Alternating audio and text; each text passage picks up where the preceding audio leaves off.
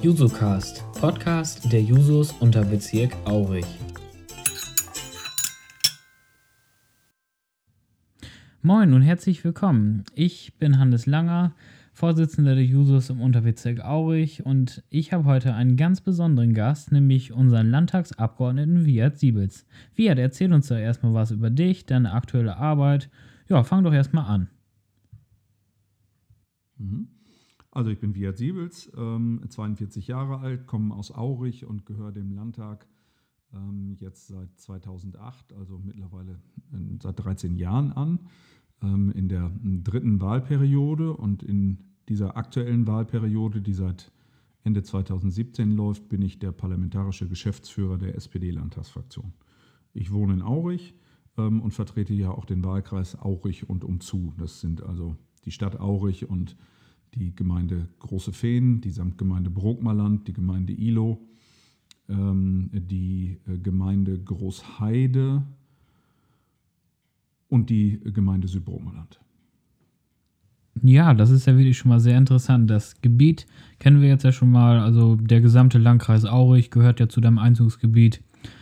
Was sind denn aktuell deine Aufgaben, die du so erledigen musst? Also du bist ja 2017 das letzte Mal wieder neu quasi in den Niedersächsischen Landtag gewählt worden, hast ja auch ein paar besondere Aufgaben. Wäre ganz cool, wenn du da noch ein paar Sachen drüber erzählen würdest. Ich denke ja mal, die Corona-Pandemie spielt auch eine große Rolle. Aktuell machen wir tatsächlich im Wesentlichen zu 99, irgendwas Prozent Corona, Corona, Corona.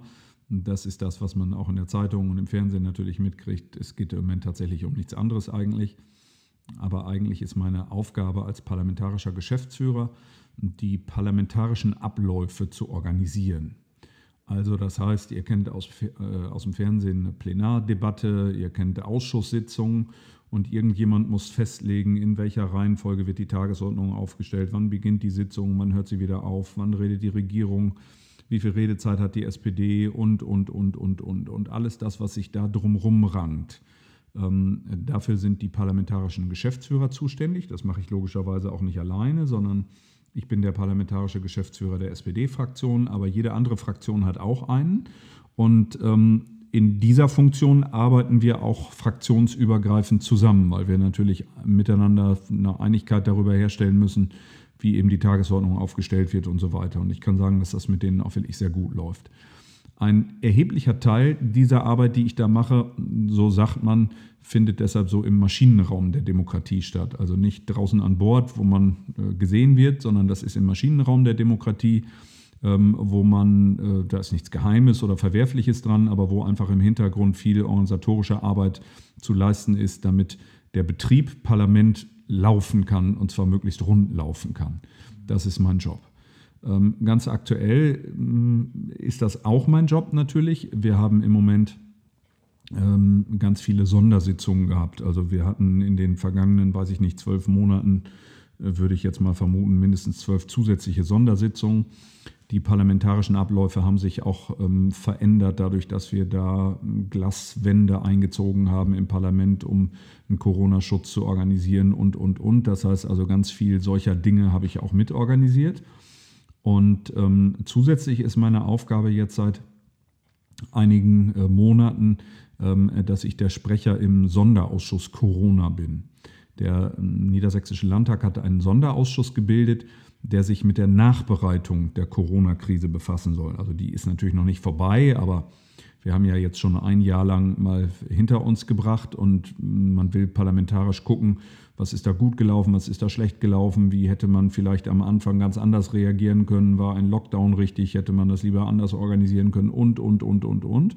Und dazu haben wir einen Sonderausschuss gebildet und jede Fraktion ähm, schickt einen Sprecher in diesen Sonderausschuss, der quasi den Hut auf hat, so würde man sagen. Ähm, und das mache ich für die SPD-Fraktion. Und das alles in allem, neben der Tatsache, dass ich natürlich auch noch einen Wahlkreis in Hannover zu vertreten habe, reicht das, um wirklich sieben Tage die Woche ganz gut beschäftigt zu sein. Ja, das hört sich auf jeden Fall schon mal sehr interessant an und auch stressig auf jeden Fall. Aber sag mal, wie ist es denn dazu gekommen, dass du Abgeordneter geworden bist?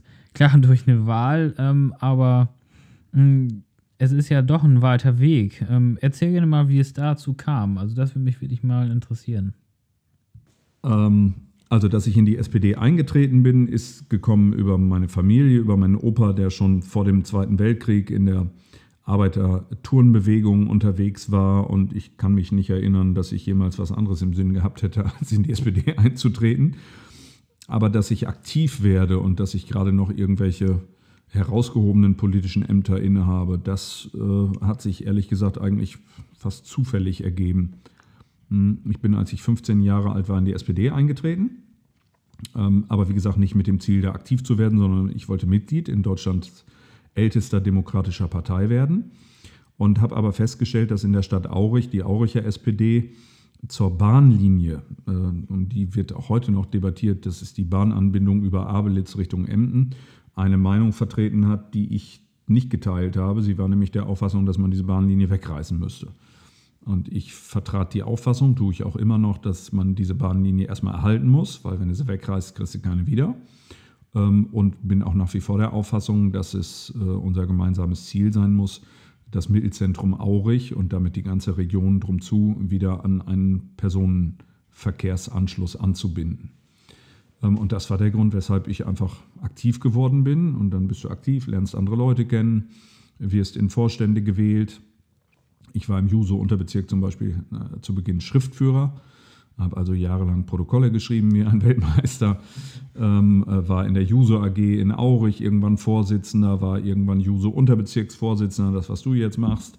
Ähm, und so ist man mittendrin. Und ähm, als es darum ging, diesen, äh, für diesen Wahlkreis wieder einen SPD-Bewerber zu finden im Jahre 2007, also 2008 war die Landtagswahl und 2007 ging es um die Frage, wer wird da nun SPD-Bewerber? Habe ich mich gemeldet, weil ich auch über die Zusammenarbeit mit dem früheren Landtagsabgeordneten Hermann Boncher gefunden habe, dass das eine absolut spannende, tolle Tätigkeit ist und ich wüsste nichts, was ich lieber machen würde als das. Ja, bei den ganzen Tätigkeiten kann man auf jeden Fall nachvollziehen, dass dir das sehr viel Spaß macht. Ähm, das klingt echt cool, was du da alles so machst. Ähm, sag mal, du bist ja auch noch im Kreistag und im Stadtrat aktiv. Wie, wie schaffst du das eigentlich zeitlich alles? Also, das sind ja doch einige Aufgaben. Ja, das stimmt. Ähm, und das ist auch wirklich also zeitintensiv. Andere Leute in anderen Berufen äh, haben körperlich zu arbeiten und, und alles Mögliche zu tun. Das muss ich alles nicht. Meine Tätigkeit besteht im Wesentlichen, äh, führe ich das alles im Sitzen aus was manchmal auch nicht angenehm ist, aber es ist jedenfalls nicht so, dass man da knüppeln müsste, aber es ist tatsächlich einfach zeitintensiv. Ähm, was die vielen Sitzungen angeht, viele Termine. Ich bin ja auch gern und viel unterwegs, also äh, telefoniere nicht nur mit den Leuten, sondern viele Leute laden mich an und sagen, komm mal her, guck dir das mal direkt vor Ort an, wie das hier mit der und der Straße ist oder mit dem und dem Betrieb und der und der politischen Entscheidung. Ähm, und das bedeutet einfach, dass man wirklich eigentlich sieben Tage die Woche mehr oder weniger rund um die Uhr im Einsatz ist. Ähm, wie kriegt man diese verschiedenen Mandate unter einen Hut? Das, glaube ich, geht ehrlich gesagt recht gut, weil es eine große Schnittmenge gibt. Also es gibt viele Bereiche aus der Stadt Aurich, wo es darum geht, äh, kann das Land da Zuschüsse bezahlen oder kann man da mal organisieren, dass man mit dem Minister ein Gespräch führt oder ich bin dann derjenige, der sagt, Mensch, den Sachverhalt kenne ich, äh, weil wir in Hannover darüber diskutieren und im Landkreis XY irgendwo in Südniedersachsen haben die das so und so gelöst.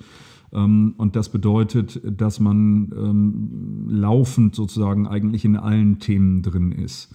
Ähm, ich bin in der Stadt Aurich und im Landkreis Aurich selten bei Ausschüssen da.